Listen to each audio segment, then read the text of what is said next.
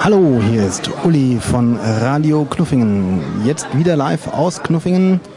Wie in der letzten Zeit in der lokalen Presse öfters zu lesen war, ist das Defizit im Haushalt der Stadt Knuffingen in den letzten Jahren immer größer geworden. Die wahren Gründe werden zwar verschwiegen, aber gut unterrichtete Kreise gehen davon aus, dass die ständigen Einsätze der Feuerwehr auf dem Schloss doch zu sehr ins Kontor geschlagen haben.